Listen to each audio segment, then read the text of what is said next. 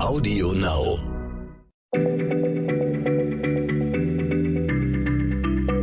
Schneller Schlau, der kurze Wissenspodcast von PM.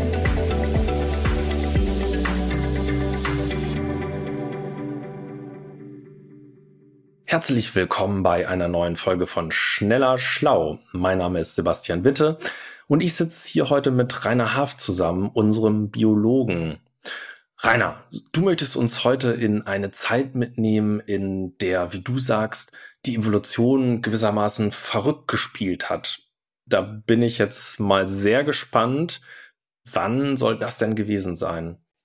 Ja, hallo Sebastian. Ähm, ja, ich bin froh, dass ich mal in einer Folge über diese wirklich sehr spannende Epoche in der Evolution sprechen darf. Äh, das ist so eine Art Zeitenwende mit extrem weitreichenden Folgen. Um sich das klar zu machen, was da passiert, lass uns mal in Gedanken vielleicht zurückreisen, und zwar ins sogenannte Präkambrium. Das war vor 550 Millionen Jahren, das Ende des Präkambriums. Und lass uns mal anschauen, welche Tiere es so auf der Erde gab. Was meinst du denn? Wow, 550 Millionen Jahre in der Vergangenheit. Hm, ich nehme an, gab es da schon Dinosaurier vielleicht oder andere große Urzeitviecher? Äh, nicht ganz. Also das dauert noch ziemlich lang äh, an Land. Da gab es noch gar kein Leben. Das heißt, wir müssen uns ins Meer begeben. Und äh, was wir da unter Wasser sehen, das weiß man aus dem Fossilbericht. Das sieht, hm, naja, wie soll ich sagen, eher etwas eintönig aus. Also da gibt es zum Beispiel so quallenartige Wesen oder am Meeresgrund. Das sind ganz einfach gebaute Tiere, die haben so wedelförmige Körper, die sie in der Strömung hin und her wiegen. Die erinnern so ein bisschen an heutige Seefedern. Und in, in Gängen hausen ja auch relativ kleine Urwürmer. Und dieses artenarme Unterwasserszenario, das ändert sich über viele Jahrmillionen kaum. Doch dann, das war vor 542 Millionen Jahren, da gibt es einen Bruch. Also danach sieht die Welt plötzlich ganz anders aus. Also mit einem Mal tobt da unten das Leben, das ist artenreich und vielgestaltig und ja, man könnte fast sagen, so als seien die Tiere erwacht. Also das haben Paläontologen zum Beispiel in einer ganz alten, entsprechend alten Gesteinsschicht entdeckt, also die Fossilien, und zwar unter anderem an einer ganz bekannten Fossillagerstätte, das ist der Burgess Shale in den kanadischen Rocky Mountains. Na, und das Ganze markiert eben auch einen Epochensprung. Also wir befinden uns jetzt nicht mehr im Präkambrium, sondern im Kambrium. Und diese Phase ist auch bekannt als kambrische Explosion oder kambrische Radiation.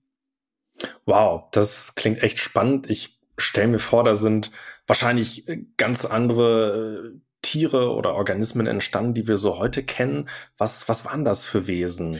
Ja, einige, die erinnern auch an heutige Tiere. Das sind so muschelförmige Tiere, auch urtümliche Schnecken oder auch Schwämme mit so einem filigranen Kalkskelett. Aber es gibt auch sehr komplex aufgebaute Lebewesen da unten und die sehen teils vollkommen verrückt aus. Also da ist ja, zum Beispiel Opabinia, so wurde das genannt, ein Tier, das sieht so aus wie so eine Garnele aus einem Science-Fiction-Film.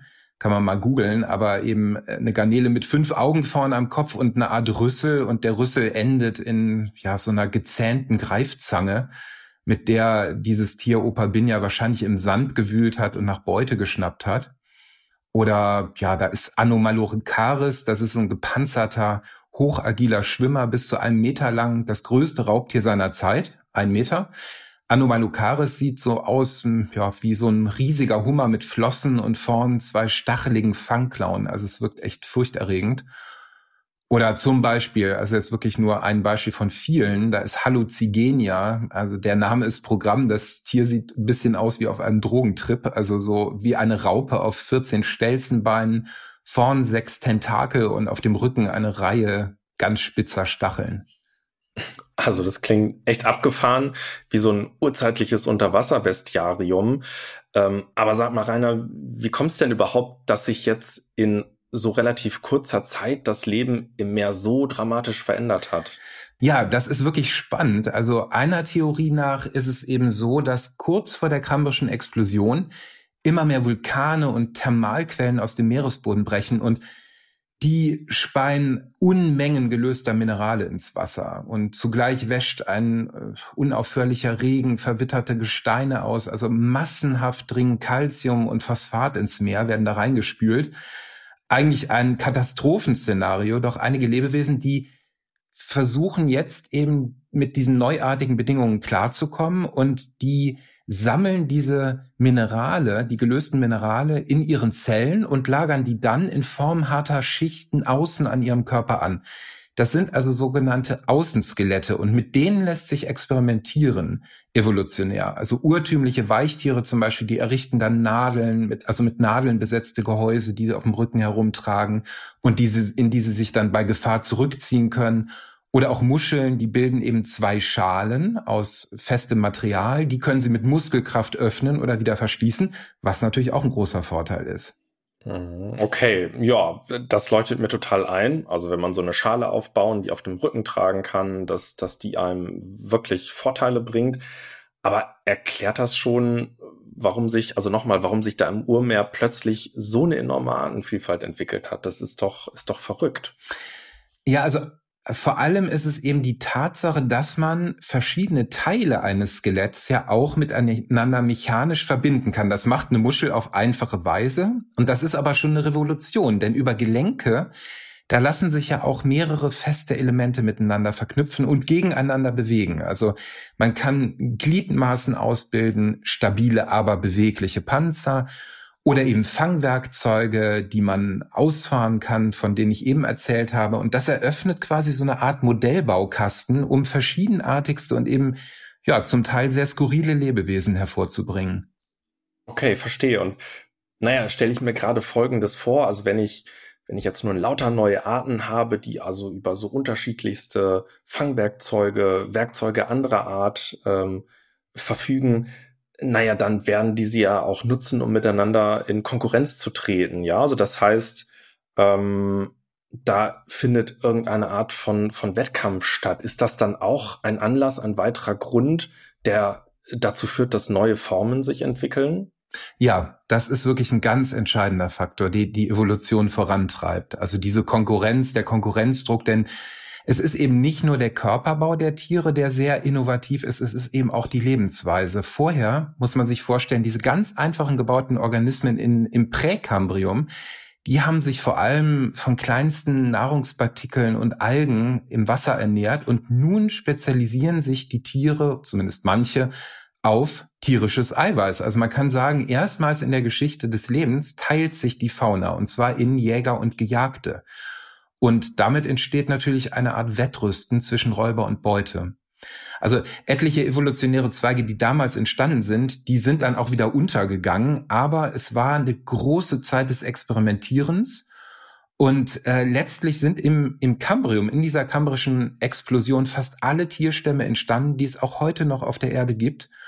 Unter anderem entwickeln manche Tiere auch anstelle eines schützenden Außenskeletts, also eines Panzers, Elemente, im Inneren feste Elemente, die die Körper sämtlicher Wirbeltiere zum Beispiel heute noch stützen, von Fischen oder Säugetieren, ein Skelett im Inneren.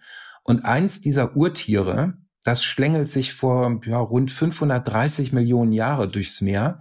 Das heißt Pikaia, das ist so ein spindelförmiges Tier, ohne Panzer außen, neun Zentimeter lang, sieht ein bisschen aus wie so ein kleiner Aal im Inneren hat aber Picaya einen stützenden Strang aus festem Material aufgebaut. Das ist ein Vorläufer der heutigen Wirbelsäule.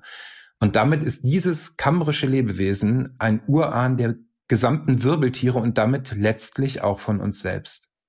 Ach, lieber Rainer, das finde ich jetzt echt mal schön, dass wir in unserem Podcast auch erfahren, wer am Anfang unserer eigenen Entwicklung, unseres eigenen Stammbaums steht. Ein kleines, schlängelndes Meerestier. Sehr schön.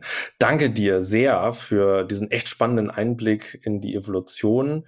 Ich hoffe, euch, liebe Hörerinnen und Hörer, hat diese Reise in die Urzeit ebenso gefallen. Und damit sage ich Tschüss, bis zum nächsten Mal. Vielen Dank. Tschüss. Schneller Schlau, der kurze Wissenspodcast von PM.